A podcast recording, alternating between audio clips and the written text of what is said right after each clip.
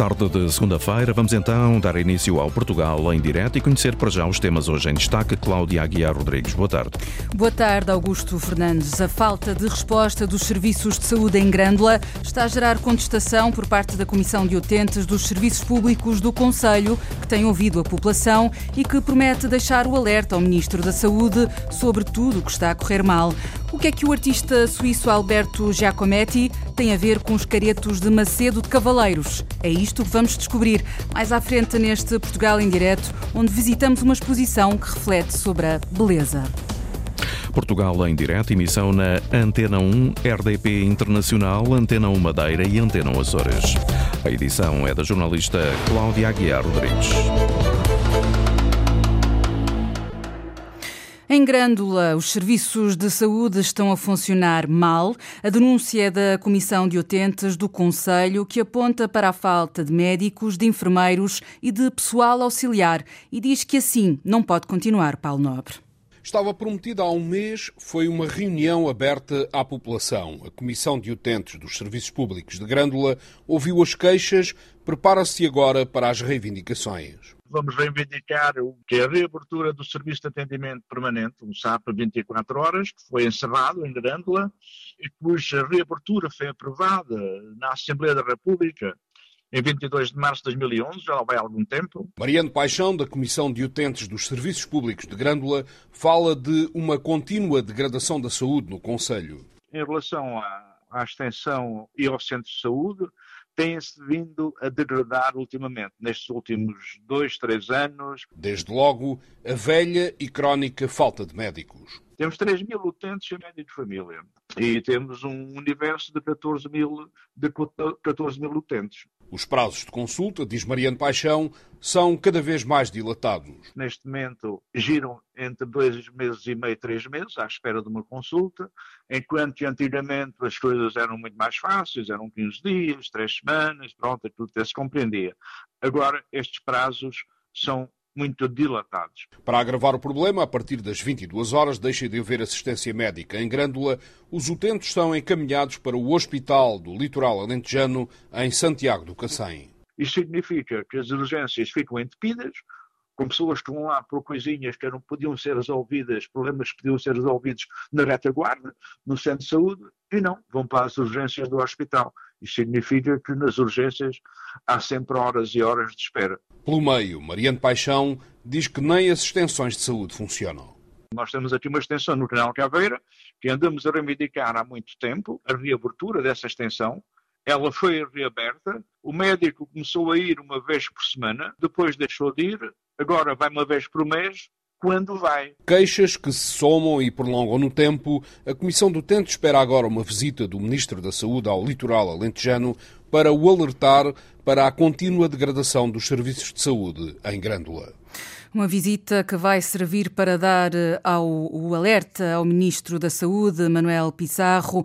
Então, esta degradação dos serviços de saúde em Grândola representa o maior, a maior preocupação da Comissão de Utentes dos Serviços Públicos daquele Conselho. A localização do futuro Hospital do Oeste continua sem uma decisão. O Ministro da Saúde deu mais um mês para o parecer final. O estudo encomendado pela Comunidade Intermunicipal do Oeste apontou o Bombarral, no distrito de Leiria, como a localização ideal para o novo edifício, mas Paula Verã, há vozes que se levantam contra este plano.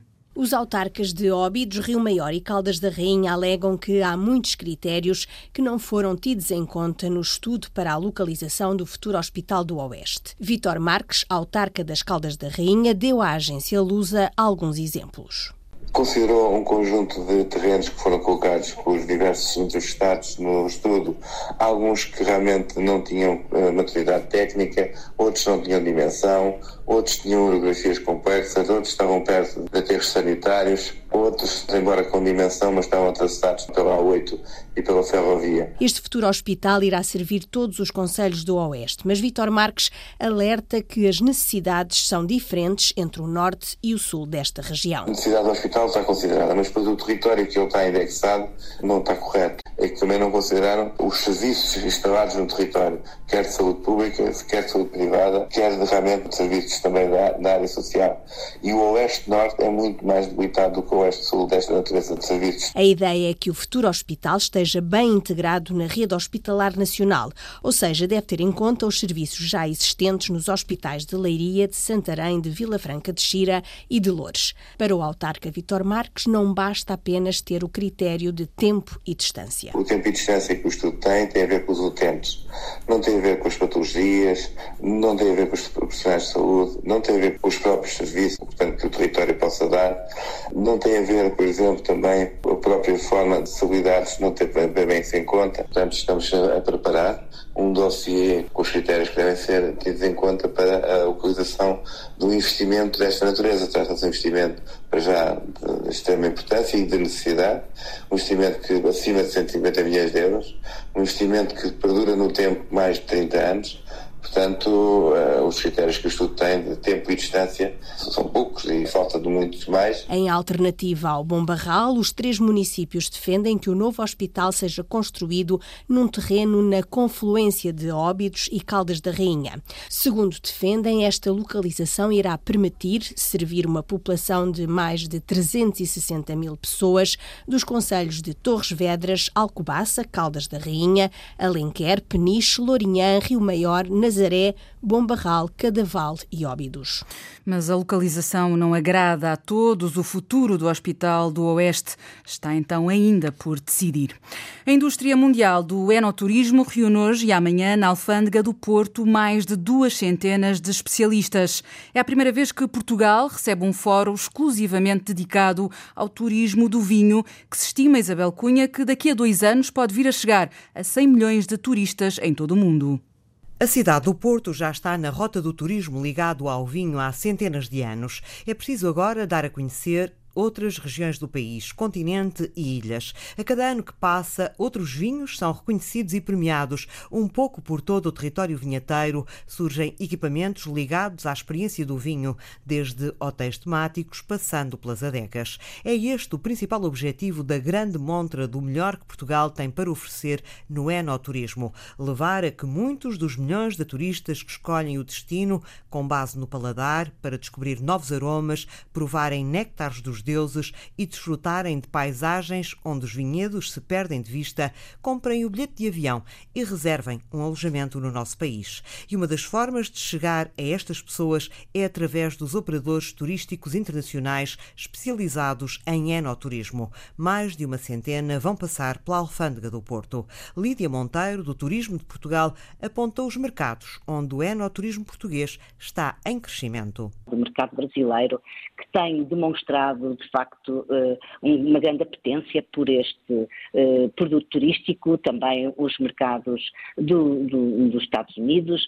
E os mercados europeus, os nossos mercados tradicionais de turismo, têm demonstrado um grande interesse em ter uh, experiências relacionadas com o enoturismo. Temos crescido uh, substancialmente na oferta de serviços, de equipamentos de enoturismo. Um bom exemplo do boom do enoturismo em Portugal nos últimos seis anos é o grupo que tem os vinhos Calen, Barros, Burmester e Kopke.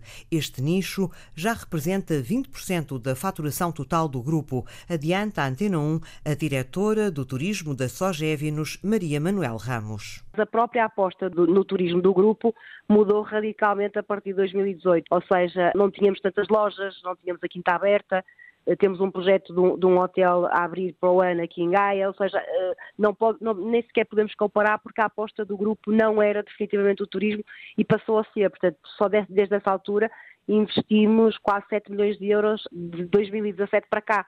Portanto, ou seja, eu acho que aqui podemos comparar que há, duas, duas etapas do grupo até 2017 e depois uma aposta grande a partir dessa altura no turismo. Turismo ligado ao vinho, que em todo o mundo está em franco crescimento, calcula-se que terá um impacto de 45 mil milhões de euros na economia global dentro de três anos. No fórum, que acontece hoje e amanhã na Alfândega do Porto, estão representados 10 países, 150 compradores participam na Feira Internacional, que tem uma centena de expositores. Por lá vão passar 50 jornalistas especializados e influenciadores digitais. Muitos ficam para além da feira. Ao todo, estão programados programadas 40 viagens pelas sete regiões de turismo portuguesas, continente e ilhas nas próximas semanas. E a semana do Enoturismo no Porto termina com a essência do vinho, a edição 19 da principal experiência do vinho em Portugal. Acontece no Palácio da Bolsa entre quinta-feira e domingo. As ligações aéreas entre o Porto Santo e a Madeira vão continuar a ser asseguradas pela companhia aérea Binter nos próximos seis meses. Foi prolongada a nova concessão e que vai ser aprovada na reunião do Conselho de Ministros na próxima quinta-feira. A informação foi avançada pelo deputado do PS na Assembleia da República, Carlos Pereira, que diz já ter a garantia do Ministro das Infraestruturas, João Galamba. A presidência do Conselho de Ministros já agendou para no próximo Conselho de Ministros, dia 23, uma decisão que levam a prorrogação por seis meses, portanto, de 23 de fevereiro até 23 de agosto, da concessão à Binter. Portanto, a Binter vai continuar a fazer esse serviço até percebermos o que é que aconteceu com o concurso, garantindo que os porto-santenses não são prejudicados, nem os madeirenses são prejudicados. Esta é uma situação que não devia ocorrer, mas as vicissitudes da administração pública e as exigências que os contratos de administração pública eh, muitas vezes eh, trazem, eh, leva a esta situação. O prolongamento volta a ser temporário e termina em agosto, no pico do verão. O presidente da Câmara da Ilha do Porto Santo, Nuno Batista, acha pouco. Não conseguir, no mínimo dos mínimos, de arranjar forma desta prorrogação ir até outubro ou ao final do ano é muito mal, porque põe em causa uma série de situações e, e, é bom que as pessoas percebam que, neste momento, quando o ano passado, em outubro, por exemplo, tivemos o evento do handball de praia ou, ou outros eventos que trouxeram muitas pessoas ao Porto Santo, a Benter disponibilizou-se inclusive para fazer viagens extra. Neste momento, como é que nós podemos preparar uh, eventos desta dimensão sem saber como é que as pessoas vão chegar ao Porto Santo. Se calhar fica explicado porque é que leva tanto tempo. É um assunto que é deixado dentro de uma gaveta para o último dia. Um contrato que vai durar mais seis meses para a ligação aérea entre as duas ilhas, a Ilha do Porto Santo e a Ilha da Madeira.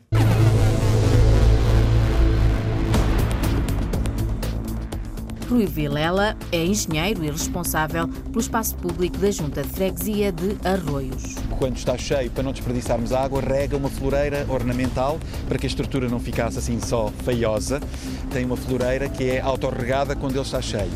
Na base, existe um conjunto de oito pequenos cilindros que vão, que vão crescendo à volta do reservatório central, que são floreiras e que estão plantadas com alecrim, com alfazema e outras espécies hum, de arbustivas que são uh, identificadas, que foram identificadas como sendo mais resistentes a períodos de seca. E depois, é uma parte que não se vê, também não se quer que se veja muito, é, é a zona onde se retira depois a água para esvaziar um, a água que foi acumulada, entretanto, no, no reservatório.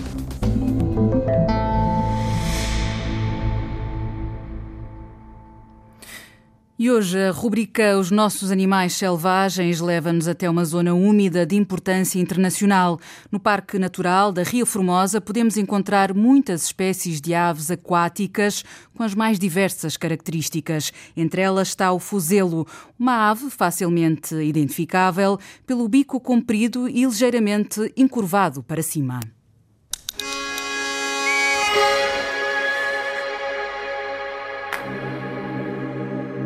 A jornada pelo Portugal selvagem continua a proporcionar encontros e momentos sempre difíceis de descrever. Estes encontros, face a face com os protagonistas silvestres, enchem-nos de emoção e aguçam cada vez mais o interesse e a curiosidade pela nossa fauna, a mais variada. Nesta etapa contínua, e cada vez mais contagiante, mantemos ainda a demanda pelas aves. As muitas e bonitas espécies de aves que aparecem no nosso território, umas residentes, as outras migratórias. Regressamos hoje a um espaço maravilhoso que chama avifauna em quantidade durante todo o ano. Estamos numa das mais ricas e conhecidas áreas protegidas do país, o Parque Natural da Ria Formosa. Uma imensa zona úmida de importância internacional. Uma espécie de labirinto de canais, ilhas e sapais bancos de areia que se estende ao longo de 60 quilómetros pelo litoral algarvio, as praias do Garrão e a Manta Rota. Há no ar um cheiro intenso a maresia. Em nosso redor há duas penínsulas, cinco ilhas, seis barras e muito sapal. De um lado, o mar, do outro, antes de terra, a imensa ria. Estamos naquela que é a mais importante zona úmida do sul do país. Separada do mar por um cordão de ilhas, barreira, a ria é alimentada em água doce por pequenos cursos de água com regime sazonal. Há muito para ver e belos espaços para caminhadas de observação. Entre as muitas aves aquáticas que por aqui andam está o fuzelo, o bico comprido e ligeiramente encurvado para cima. É a característica que melhor permite distinguir esta espécie de outras aves parecidas com ela. Usa o bico para remover o lodo e a areia úmida e assim encontrar alimento, larvas de insetos, anelídeos, moluscos, pequenos peixes e até girinos, às vezes. Os que estamos a ver estão precisamente a alimentar-se. São aves com plumagem malhada no dorso em tons de castanho. O ventre tem plumagem mais esbranquiçada. De facto, ao longe, o bico parece mais uma agulha ligeiramente encurvada para cima.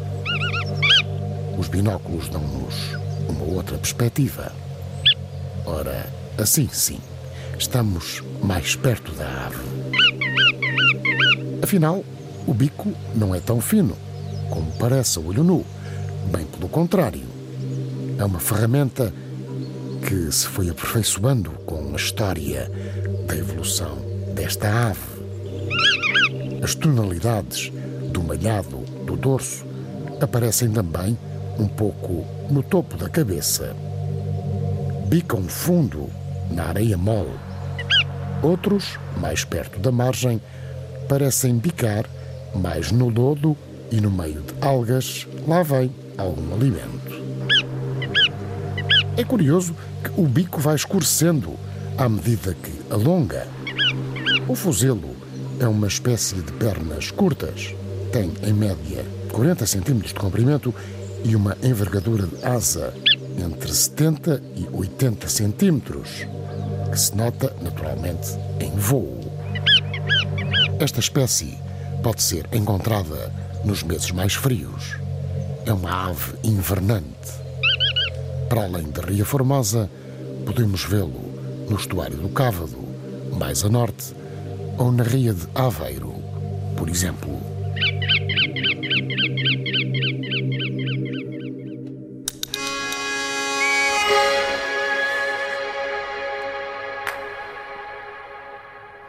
Nossos Animais Selvagens é uma rubrica de Luís Henrique Pereira com sonoplastia e pós-produção áudio de João Barros, Edgar Barbosa, Rui Fonseca, Rui Coelho e Cláudio Calado. É uma rubrica que pode ouvir a qualquer hora na RTP Play.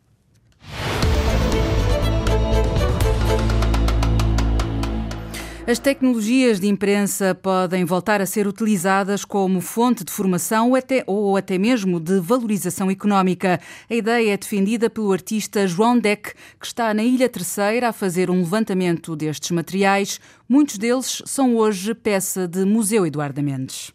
É especializado em meios de impressão tradicionais e anda numa recolha por equipamentos ligados a esta área na Ilha Terceira. João Deck afirma que estas tecnologias poderão ser formadoras de novos públicos. Um levantamento de, de quais são os materiais, nomeadamente em relação a materiais de impressão, prensas, uh, espaços onde isto se possa desenvolver, para a formação de novos públicos.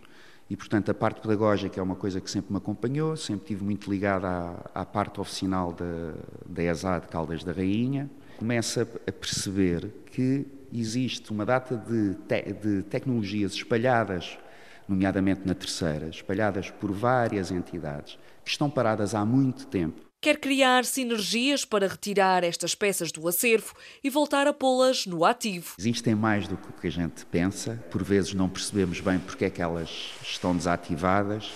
Há sempre nestas coisas a figura do Carola, não é? Portanto, aquele que se lembrou de montar, mas que depois, infelizmente, já cá não está. As coisas têm que sobreviver uh, à morte física de, de quem as monta. Para João Deck, reativar a utilização de prensas para impressões ou oficinas poderá ter vários benefícios e até uma componente económica. A ilustração ou criação de produtos alternativos, nomeadamente agora que vocês querem fazer aqui a os paquetes, por exemplo, trabalhar tudo o que seja imagética de postais, de, de coisas do género, mas uh, mais, de uma maneira mais semi-industrial, obviamente que isto cria mais valias e cria possibilidades de criação de produto. A recolha continua a ser feita até conseguir perceber o número de peças existentes e o interesse das instituições da Ilha Terceira.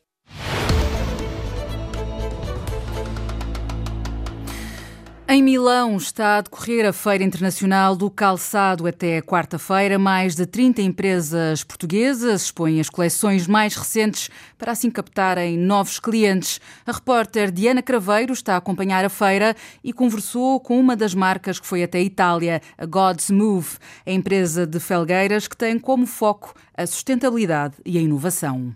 A God's Move é uma das 33 empresas portuguesas presentes aqui na Feira Internacional de Calçado em Milão. É uma marca sustentável que tem inclusive calçado 100% vegan. Visto fora parece calçado normal, mas há muitas diferenças na produção. José Carlos Teixeira é o responsável pela marca. Como é que é produzido este calçado?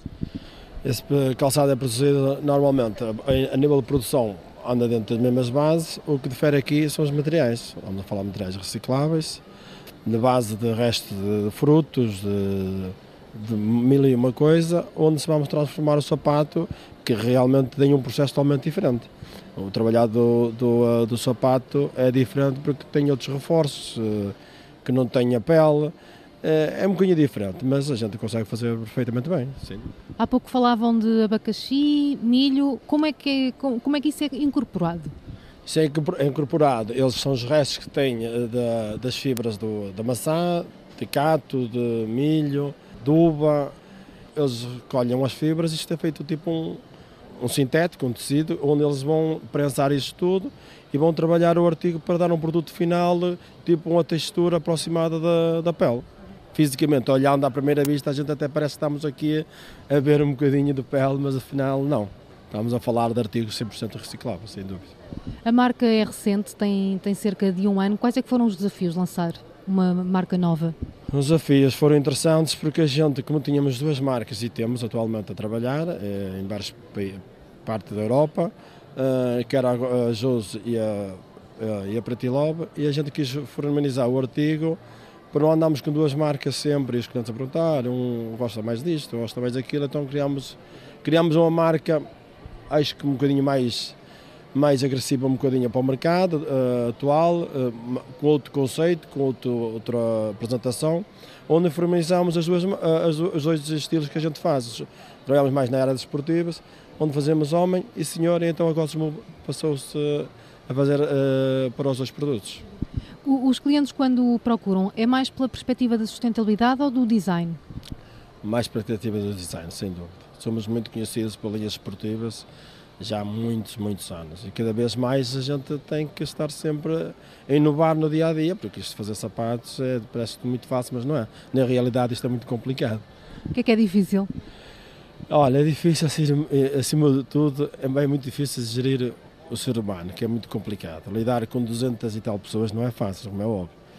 E depois o, conceito que muda no dia a dia das matérias-primas. Isto, como isto, uh, por causa da situação da pandémica e da, da guerra atual, por causa dos valores energéticos, houve aqui muita alteração a nível de químicos que, não, que eram fornecidos e agora não são. E foi um desafio muito grande porque temos que andar a testar no dia a dia outros tipos de produtos para nós termos um produto final igual a que tínhamos em antes da pandemia. Então, e qual é que é o balanço que faz deste ano de marca? Eu acho que tem corrido muito bem. Agora está toda a gente com a expectativa um bocadinho ao futuro, porque de facto não, nós atingimos um pico na indústria do calçado que os números falam por si, toda a gente sabe. Então a gente sabe que a partir de, deste ano que as coisas vão ser totalmente diferentes, sem dúvida alguma. Então as perspectivas para este ano não são tão positivas quanto no ano passado? Eu, o ano passado também pensava assim, mas de facto chegámos ao final do ano com os melhores anos de toda a história da nossa empresa. Nós batemos um recorde muito grande uh, do ano 2022. Foi o, melhor, foi o ano que superamos 2019, que tinha sido o nosso melhor ano de sempre. Esperamos que eu esteja assim um bocadinho apreensível ao futuro, mas que de facto, quando chegar ao final do ano, que realmente os números sejam outros. Obrigada, José Carlos Teixeira, da God's Move. Agora, uh, Paulo Gonçalves, porta-voz da Associação Portuguesa de Calçado. Qual é que é a perspectiva para o setor para este ano? Bem, nós temos a expectativa que o ano 2023 seja um ano de consolidação dos negócios. Uh, para um setor uh, que exporta mais de 95% da sua produção, neste momento para 173 países nos cinco continentes, o abrandamento económico generalizado não deixa de ser uma preocupação. Mas para isso estamos num, num certame como a Micam com, com uma presença eh, globalmente forte, estamos a fazer investimentos significativos em tudo que tem a ver com a valorização das marcas, do marketing digital. Aliás, o setor este ano como um todo prevê investir cerca de 10 milhões de euros. Associado a isso, eh, na área da bioeconomia e da, no âmbito do PRR temos dois projetos conjuntos na ordem do, com investimento global na ordem de 140 milhões de euros.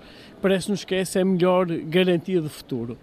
Diria que numa perspectiva global é um ano de alguma eh, de algum abrandamento, é um ano que temos que abordar com alguma uh, prudência, uh, mas fundamentalmente as empresas de calçado têm uma atitude dinâmica, ousada e arrojada nos mercados internacionais e acreditamos que no final do ano isso pode fazer a diferença.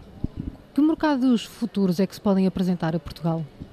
Bem, para um setor que já chega ou que já comercializa os seus produtos em 173 países, é, é, chegar a conquistar novos mercados é muito difícil. O ano passado chegámos pela primeira vez, por exemplo, ao Belize e ao Burundi. São dois, dois mercados, dois países que nunca tínhamos, nunca tínhamos exportado calçado. E eu diria que um, temos uma grande perspectiva de crescimento em mercados extracomunitários. A título de exemplo, no espaço de uma década, as exportações para fora da Europa passaram de 9% para 20% do total exportado países como os Estados Unidos, o Canadá e, por exemplo, o Japão têm perspectivas de crescimento muito significativas nos próximos anos e nós queremos aproveitar as janelas de oportunidade, estejam elas onde estiverem. Tal como já referiu, há uma grande aposta agora do setor na área da informação e da comunicação. Continua a fazer sentido as empresas virem aqui fisicamente a, a Milão para estarem nesta feira?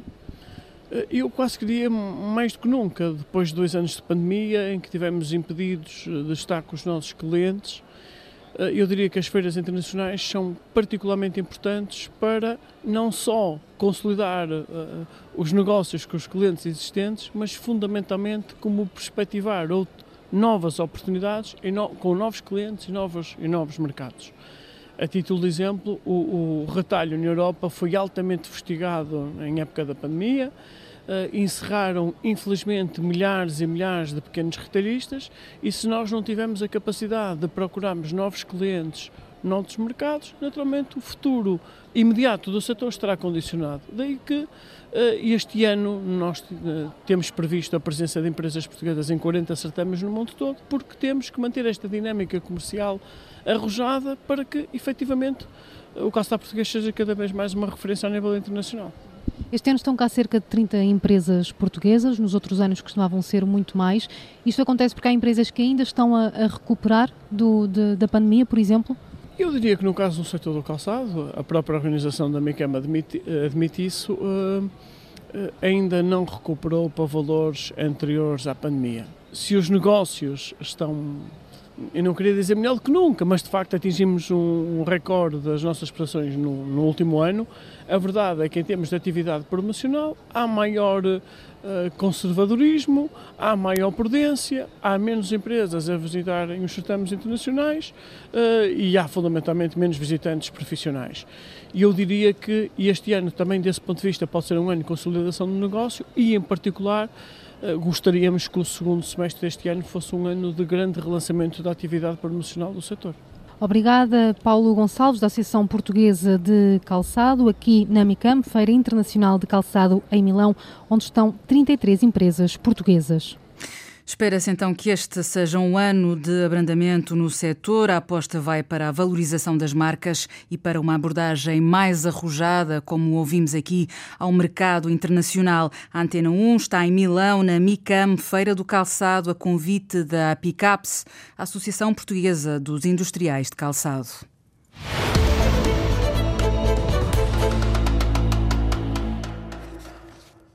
E a esta hora, em Montemoro Velho, os agricultores de Val do Pranto, distrito de Coimbra, começam a concentrar-se para protestar contra o fim do funcionamento das comportas de Maria da Mata. É lá que está o repórter Horácio Antunes, aqui em direto. Horácio, os agricultores dizem-se prejudicados, sobretudo na cultura do arroz. São muitos que já estão a esta hora a aderirem ao protesto? Uh, não sei ainda quantos são, mas eh, é daqui de Montemor que nós vamos depois até ao Val do Pranto para saber então as intenções destes eh, agricultores, destes produtores de arroz que se sentem afetados, nomeadamente quando a maré enche e depois as águas do Rio Pranto e do Rio Mondego se juntam e aí a água salgada entra nos campos do Mondego. Isménio Oliveira o presidente da Associação dos Agricultores de, de, Coimbra, coordenador da, da Associação dos Agricultores de Coimbra. Qual é este problema e há quanto tempo vos afeta? Ora bem, é, o, os agricultores do Vale do Prano têm dois problemas eh, fundamentais. Um é o empraçamento agrícola, que há 30 anos vem sendo prometido e parou em Maiorca e nunca mais é feito. E o outro eh, é que há cerca quase há quatro anos, eh, portanto, as comportas eh, ficaram inoperacionais, são as comportas que impedem eh, a entrada de água salgada no, no pranto, depois, para impedir que haja inundações nos campos de arroz. Foram, há quatro anos que estão destruídas, nada ainda foi feito e o que é certo é que a partir daí até eh, nos últimos 3, 4 anos os, os produtores de arroz perderam entre 20% a 25% da, da produção. Tinham, mais, tinham cerca, quase cerca de 6 toneladas por hectare e agora têm 4. E estamos a falar de quantos hectares do Val do Pranto? São cerca de 2 mil, uh, 2 mil hectares no Val do Pranto. E quantos produtores de arroz? Portanto, nos quatro, nos quatro, cerca de mil produtores, dado que falta o empraçamento em cerca de 4 mil hectares no Val do Pranto, Arunca, Val do Ega e nos Campos São Facundo, 4 mil hectares, 2 mil agricultores, a maioria são a tempo parcial. O que é certo é que se isto continuar sem ser resolvido, a APA diz-nos que, responder-nos por escrito, está em vistas fazer um projeto para fazer tanto umas novas comportas, mas os agricultores não podem ficar mais 4 ou 5 anos à espera sob o risco de deixar de produzir arroz eh, nestes, neste, tanto 2 mil hectares, sendo que é Uh, o arroz no Val do Pranto é considerado o melhor arroz carolino da Europa. E estamos uh, a falar de que exigências que vocês pretendem. O que é que é preciso fazer então para que as águas da maré alta e as águas salgadas não entrem no Val do Pranto? Comportas, é isso? É evidente, nós temos uma construção imediata de umas novas comportas. Existem dois tubos que foram instalados pela, pelas, portanto, pelas celulosas a APA diz que resolveram o problema, que não, nas análises que faz não há água salgada, mas o que é certo é que os agricultores, isso é, é, é portanto, o que acontece é, é exatamente o contrário. Existe o projeto da, da, Agência Portuguesa do Ambiente, mas um o projeto, projeto, não sai do papel. É um projeto que, até ser instalado e feito, vai demorar 4 ou 5 anos. Os agricultores não podem continuar, porque com uma produtividade de 4 toneladas por hectare é impossível continuar a fazer arroz. E é pena, porque é o melhor arroz da União Europeia. Carolino.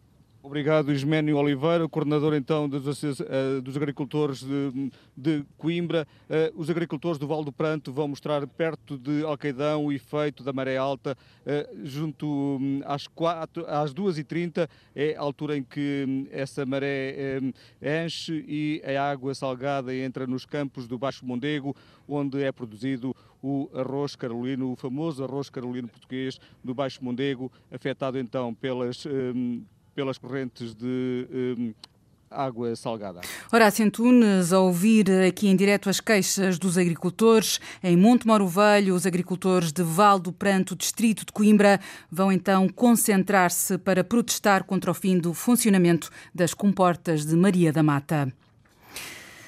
A Junta de Freguesia, com o programa Arroios Verdes, instalou 10 bancos e dois cogumelos com capacidade de recolher quase 4 mil litros de água da chuva, que será depois usada para regar jardins ou lavar ruas. A repórter Arlinda Brandão leva-nos até o Jardim Henrique Lopes de Mendonça. É um dos espaços que recebeu bancos e um cogumelo que recolhem água da chuva e orvalho para reaproveitar.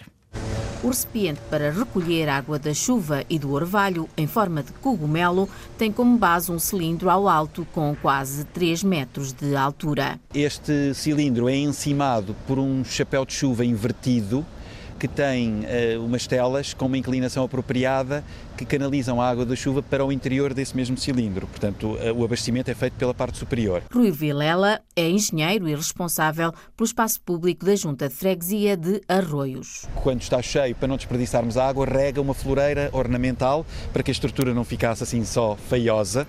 Tem uma floreira que é autorregada quando ele está cheio. Na base, existe um conjunto de oito pequenos cilindros que vão, que vão crescendo à volta do reservatório central, que são floreiras e que estão plantadas com alecrim, com alfazema e outras espécies hum, de arbustivas que são uh, identificadas, que foram identificadas como sendo mais resistentes a períodos de seca. E depois, é uma parte que não se vê e também não se quer que se veja muito, é, é a zona de onde se retira depois a água para esvaziar um, a água que foi acumulada, entretanto, no, no reservatório. Água que vai servir para regar e lavar ruas, poupando-se água potável, diz a Presidente da Junta de Freguesia de Arroios, Madalena Natividade. Não haver necessidade de gastar água potável para esse efeito por exemplo, este verão que passou, nós sentimos que houve assim uma, uma seca e, portanto, tivemos que restringir um bocadinho a utilidade da água potável. Este equipamento pode ser a solução para estas eventualidades, em vez de utilizarmos água potável, utilizamos água reciclada que vem da chuva. Estamos no Jardim Henrique Lopes de Mendonça, em frente ao Liceu Camões. Um dos espaços que recebeu este mobiliário urbano inovador tem um cogumelo, mas também bancos. Os bancos são talvez mais fáceis de escrever. São a imaginar um paralelepípedo com uma tampa, como se fosse uma caixa, uma arca, que tem uma tampa, que está fixa e que tem eh, lugar para três pessoas, não tem costas. Nesse mesmo tampo, numa das extremidades eh, longitudinal, tem uma ranhura muito fininha que, devido à inclinação do tampo do banco, eh, canaliza água para o interior desse reservatório, que é, o, que é essa, essa arca, chamemos assim. Dá para sentar e para recolher água da chuva e do orvalho. Quando estes recipientes gigantes estiverem cheios, há que dar uso a esta água, que não é paga, é uma dádiva que cai do céu. Porque estes são elementos apenas recoletores de água. Depois é preciso armazená-la. Portanto, nós não vamos regar, não vamos usar esta água para regar depois de ter chovido. Vamos armazená-la em contentores, reservatórios, eh, temos dois eh, de cerca de 21 mil litros, que ter capacidade para cerca de 42 mil litros de armazenamento, que nos vai permitir regar, e portanto há uma fase de transporte, do esvaziar destes receptáculos, de serem transportados depois até aos reservatórios de armazenamento. Estes 42 mil litros vão-nos permitir, em tempo de seca, portanto estamos a prever uh, nos meses quentes do, do ano, uh, regar cerca de 50 árvores juvenis, são árvores até 5 anos de idade, durante um mês e meio. Portanto, logo aqui se vê a utilidade da vertente ecológica um, desta iniciativa. A Junta de Freguesia teve a ideia e encontrou uma empresa para a concretizar. Nós tínhamos conhecimento de uma empresa que também trabalhava com materiais reciclados, uh, que tem a ver com um, os, os, plásticos dos condutores elétricos que não eram aproveitados, eram só triturados e ensacados e atirados para, para aterro.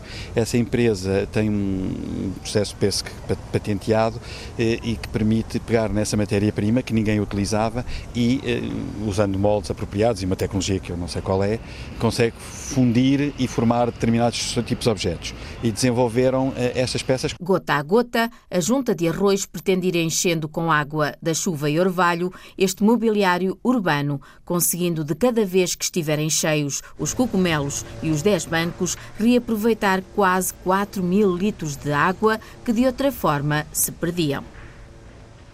A aposta da Junta de Freguesia de Arroios em imobiliário urbano inovador para, como vimos, reutilizar a água da chuva.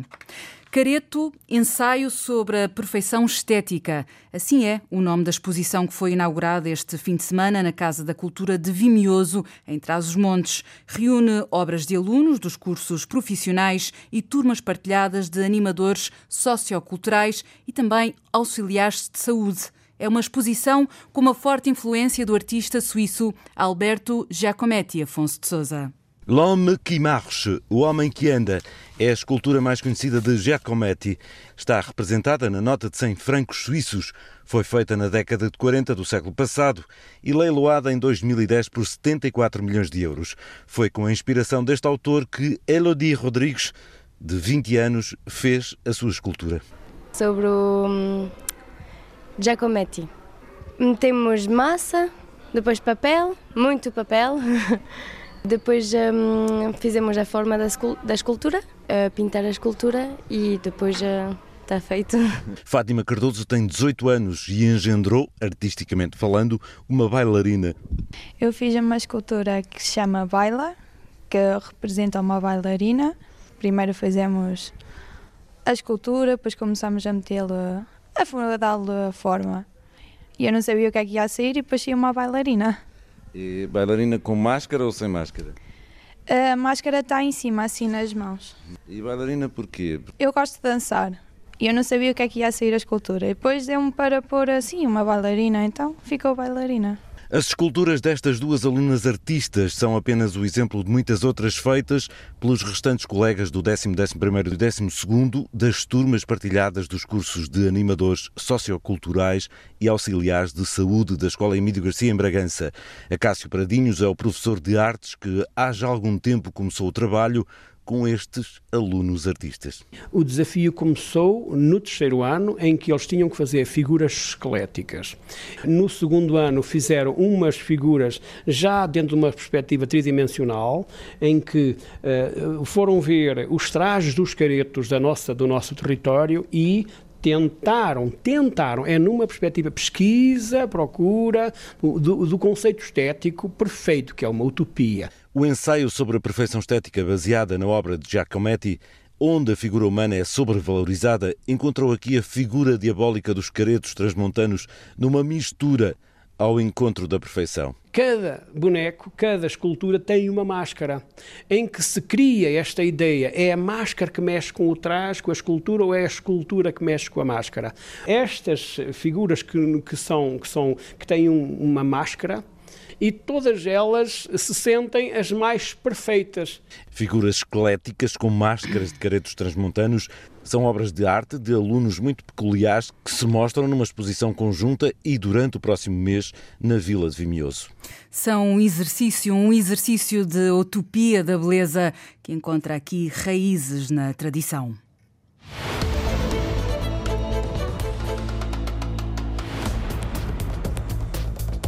O Portugal em direto volta na quarta-feira, depois do Carnaval, a ligar o país e as ilhas. Bom feriado, até lá. Então, muito boa tarde. Termina aqui o Portugal em direto. Edição foi da jornalista Cláudia Aguiar Rodrigues.